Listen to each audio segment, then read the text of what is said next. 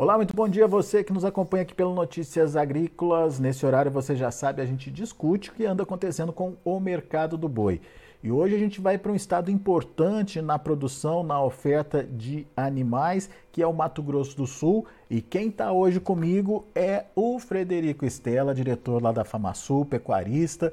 Está de olho no que está acontecendo no mercado e lá no Mato Grosso do Sul, uma explicação plausível aí para essa pressão nas cotações vem do aumento no abate de fêmeas. A gente vai discutir isso com o Fred agora é, nesse bate-papo que a gente vai ter, mas eu queria começar, Fred, trazendo para o pessoal aqui do Notícias Agrícolas a situação dos preços nesse momento aí no Mato Grosso do Sul. Como é que estão ocorrendo os negócios enfim, qual é a realidade desse momento dos negócios praticados por aí. Seja bem-vindo. Bom dia, Alexandre. Bom dia a todos. Então, nós estamos aqui no estado do Mato Grosso do Sul com uma, uma arroba do boi, no boi, entre 270 e 280. Uma, a pressão no 270 geralmente é dos frigoríficos grandes que tem uma escala um pouco mais confortável. Mas essa escala já deu uma diminuída, viu, Alexander? Hoje eles estão aí um pouco menos, até uma, uma semana de escala, mas já esteve muito mais os frigoríficos pequenos que estão ofertando um pouco mais com escala um pouquinho mais apertada. Na fêmea, na vaca, nós temos de 250 a 255, no, na mesma, nas mesmas condições, 30 dias, e a novilha 255 a 260. Os preços é, mais baixos, aí, tanto no boi como na vaca, na novilha, tem saído mais, mais difícil de sair. Geralmente o, o frigorífico tem que pagar um pouco mais para estar tá levando essa mercadoria. Mas é, tem negócios acontecendo de fato ou são preços aí só para orientar o mercado, Fred? Ah, sempre tem, né, Alexander? Mas vem encurtando, né? É, a gente vem percebendo que os frigoríficos vêm. É, é você conseguir escalar com os grandes, você já não escalava para a semana que vem, já escalava para outra. Agora você já consegue escalar para a semana que vem. Então eu acredito que a gente já tenha chegado no fundo do poço. A tendência, né, pelo, pelo encurtamento da, da das escalas, mas eu também não vejo muita força para uma subida muito, muito forte nesse momento, não. Até pelo período do mês, né, Alexandre? Como é que está a oferta de animais por aí, Fred? A oferta está da mão para a boca, né? Eles vêm comprando conforme a necessidade. Hoje mesmo, hoje de manhã, eu tive notícia de um frigorífico lá na região de Anastácio que vai dar férias coletivas a partir da semana que vem. Então, isso aí é tendência e eles redirecionam as, as, os abates para outras plantas. Então, isso tudo é, é um motivo para uma pressãozinha aí, para tentar fazer uma pressãozinha no preço. Mas eu não consigo que consiga, que essa pressão vá conseguir levar o boi pra, mais para baixo, não. Aham. Uhum. Mas tem boi disponível? Tem boi fácil de ser encontrado aí no, no Mato Grosso do Sul? E qual que é a tendência desse, desses animais, da, da comercialização desses animais daqui para frente? Vamos ter entre safra ou não vamos, Fred? Porque parece que até agora não teve, né? Olha, Alexandre, é difícil a gente falar de números, até porque é muito confuso você falar de confinamento, falar quem que tem o boi a pasto. Eh, nós tivemos um, um, uma seca que não foi tão severa, não, não foi sequinha, foi uma seca boa, mas não foi tão severa como a do ano passado, né? Hoje nós temos lugares que tem, tem a pastagem relativamente é, que consiga dar algum suporte. Poucos lugares, mas temos. E começou já a chuvarada. Então eu acredito que a oferta daqui para diante, juntamente com a oferta de bois confinados, vai ser constante, mas assim, não, não vejo também nada de, de, de preocupação para pensar assim, ó, vai ter uma, uma super oferta mais à frente. Não acredito muito nisso aí, não. Vai ser um mercado meio que ajustado. Até por conta do alto custo, né, de se colocar esse animal lá atrás para ficar pronto agora, né, Fred? Não tinha estímulo aí para o produtor, né? Exatamente. Quem vai fechar um boi no confinamento, num, num boitel vê o preço futuro. E o preço futuro não precificava, né? Que compensasse você fechar o boi. Lógico, muitos fecharam, mas dentro da normalidade, nada fora do normal. É, é isso. Agora, ô Fred, a gente estava conversando antes de entrar aqui no ar e você tem uns números muito interessantes aí que nos ajudam a entender por que, que aconteceu essa pressão negativa nesse momento que teoricamente seria de reação dos preços é, por conta, obviamente, da, da chamada entre-safra, né? Uh, e, e, aparentemente o que mostra aí que foi diferente no mercado é a participação maior das fêmeas no, nos abates, é isso? Como é que são esses números, Fred? Isso mesmo, nós temos uns números interessantes para se analisar e até que mostra a tão falada virada de ciclo pecuário, né? Nós estamos saindo do ciclo de retenção de fêmeas para o ciclo é, que, em que se abate mais fêmeas, né? É, nós tivemos aqui em comparação janeiro a agosto 21, 22, Alexander, um aumento de 22% no abate de fêmeas e uma diminuição de 3% no abate de machos. Então, mostrando aí essa, essa virada no ciclo, né?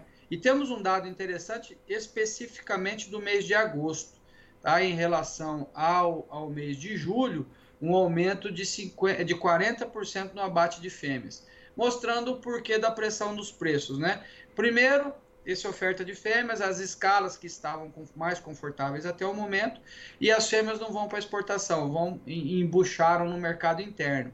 Como o mercado interno absorve aí 3 quartos a 4 quintos da nossa produção, é ele que é o fiel da balança no, no quesito preço, né?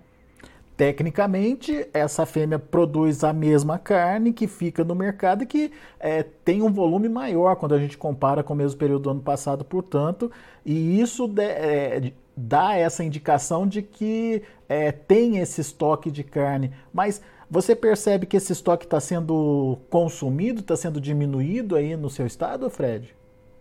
Olha, a gente exporta bastante, né? O nosso estado consome pouca carne é aqui não, não vai ser aqui que vai, vai resolver a situação, é mais São Paulo mesmo e exportação. Mas nesse momento, por causa do grande abate de fêmeas, inclusive que nós tivemos em agosto, é o que manda mesmo vai ser o mercado interno, e o nosso mercado interno é São Paulo que puxa.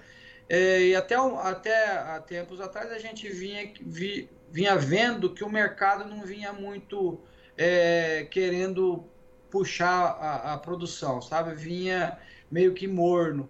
Agora, eu acredito que nós não estamos num momento muito propício para consumo de carne, que é do meio para o fim do mês, uhum. mas as eleições vêm aí e, teoricamente, historicamente, nós temos um aumento significativo no consumo quando é de feriados e de eleições. A expectativa então é boa, mesmo com esse aumento no volume de carne de fêmeas aí que vem sendo colocado no mercado. Agora, esse número é interessante. Em agosto, teve um abate de fêmeas 40% maior do que em julho.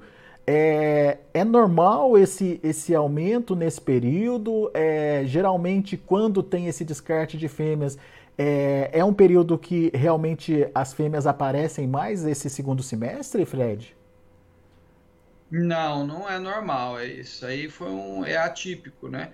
Isso aí está mostrando que aquelas pessoas que o ciclo realmente se inverteu. O preço do bezerro não está remunerando a atividade de cria como vinha é, é, remunerando anteriormente. Então a pessoa pa passa a descartar aquelas fêmeas que estão em excesso, ou então até mesmo a reduzir o rebanho de cria por causa de, do financeiro.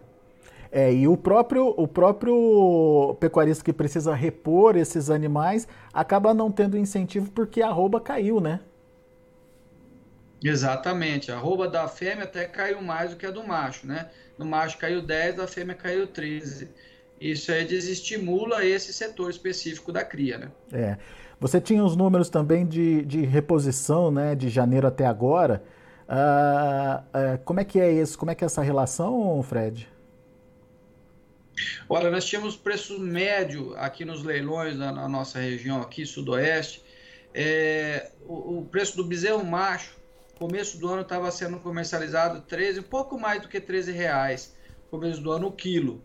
E agora em agosto fechou em um pouco mais do que 11,50.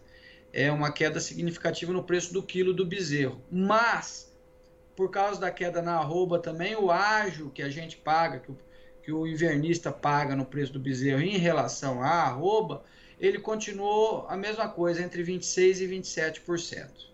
Ou seja, o invernista não teve estímulo de comprar mais, então. A relação de troca praticamente permaneceu, porque se por um lado a, a reposição ficou mais barata, de outro, o que ele recebe para arroba para fazer essa reposição também caiu aí, ficando é, praticamente aí no zero a zero, então, essa relação de troca.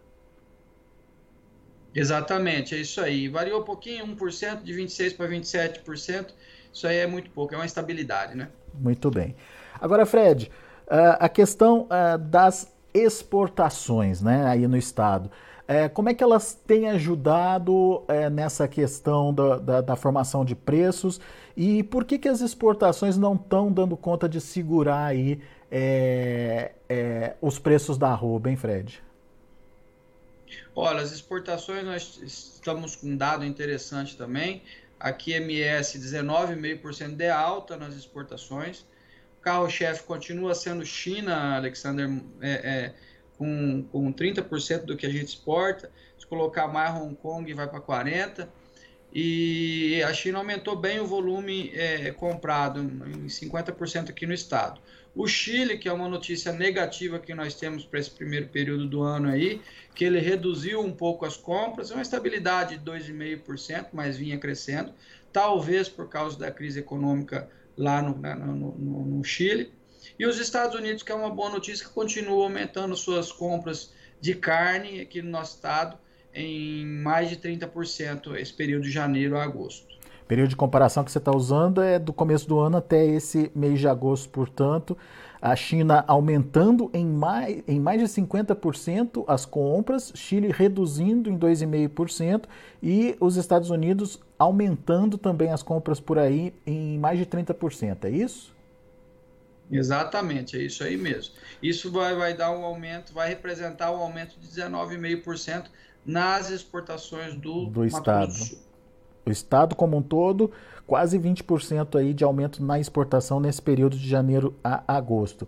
E a, o que, que aconteceu com os preços, Fred? Caíram é, 10% para a fêmea e 3, é, 10% para o macho e 13% para a fêmea.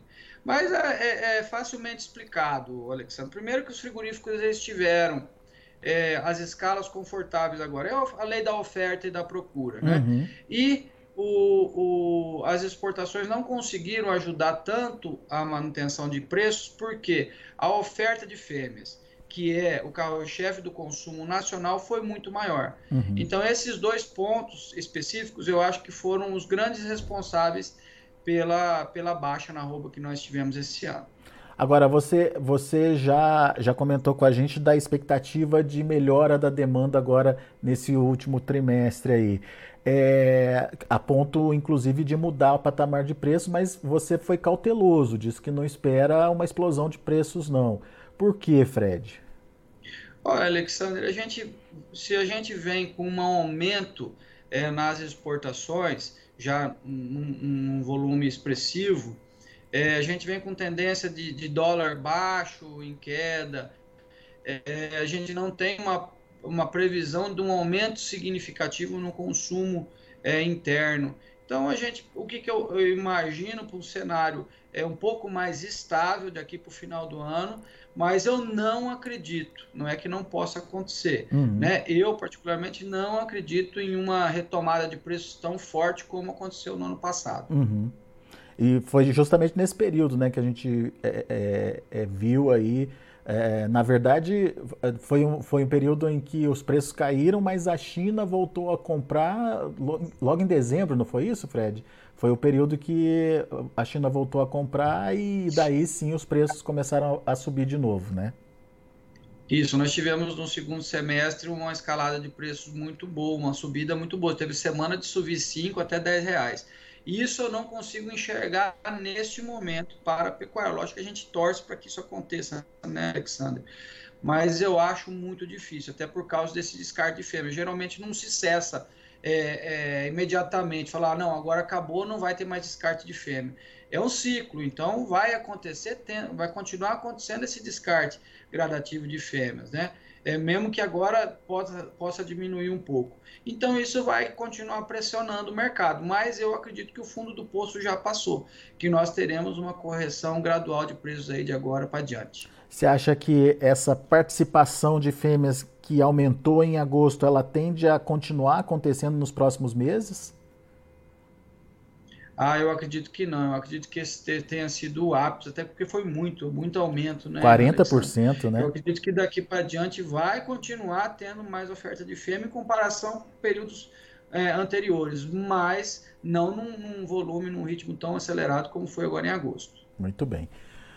Vamos, vamos acompanhar esse mercado de perto e principalmente entender as possibilidades, os cenários possíveis aí que justifiquem a precificação da arroba, mas o que a gente consegue enxergar até agora é de que o pior momento está passando, né, Fred? É isso que a gente acredita aqui. São, são fatores, são, são dados que nos levam a crer que sim, né? Mas também que nos levam a ter cautela, né? Não, não tanta euforia. Mas eu acredito sim que o pior já passou, que a gente vai começar gradu, gradativamente a ter melhoras de preços aí. Muito bom. Frederico Estela, meu amigo, obrigado mais uma vez por estar aqui com a gente, nos ajudar a entender um pouquinho da formação de preços, da dinâmica de comercialização aí no seu estado. O Fred é diretor da FAMASU, a Federação de Agricultura e Pecuária lá do estado do Mato Grosso do Sul. Seja bem-vindo, volte sempre, é sempre bom te ouvir, Fred. Eu que agradeço, Alexandre, sempre às ordens. Grande abraço, até a próxima. Tá aí, Frederico Estela aqui com a gente no Notícias Agrícolas. E uma explicação para essa pressão nas cotações da arroba é o aumento, pelo menos lá no Mato Grosso do Sul, é o aumento confirmado aí uh, do abate de fêmeas. Enquanto o, os machos reduziram em 3% uh, eh, o volume de abate lá no estado, as fêmeas tiveram uma, um aumento uh, de 22% nos abates. Ou seja, carne produzida carne que não tem a sua, o seu potencial de exportação uh, e, portanto, fica ali no mercado interno e isso acabou gerando um estoque e evitando aí, portanto, a, a cotação da arroba se movimentar pelo menos positivamente nesse primeiro momento e é, inclusive até ficar negativa, cair em alguns momentos aí das últimas semanas. A gente vai ficando por aqui, mas antes de encerrar, deixa eu passar para vocês as cotações do mercado futuro, lá na B3. De olho na tela, boi gordo reagindo hoje, outubro, R$ 306,90, subindo 0,16%. O novembro, R$ 315,00, uma alta de 0,08%, e o dezembro, R$ 315,80, subindo 0,1%. O indicador CPEA fechou o dia de ontem com uma alta forte de 4,58%, mas ainda abaixo dos 310, 308,05, R$ 308,05 foi o que o indicador mostrou na finalização dos negócios desta, é, desta segunda-feira. A gente vai ficando por aqui. Eu agradeço muito a sua atenção, a sua audiência. Notícias Agrícolas, 25 anos ao lado do produtor rural. Se inscreva em nossas mídias sociais. No Facebook, Notícias Agrícolas. No Instagram, arroba Notícias Agrícolas. E em nosso Twitter, arroba Norteagri. E para não perder nenhum vídeo, não se esqueça de nos acompanhar no YouTube e na Twitch Notícias Agrícolas Oficial.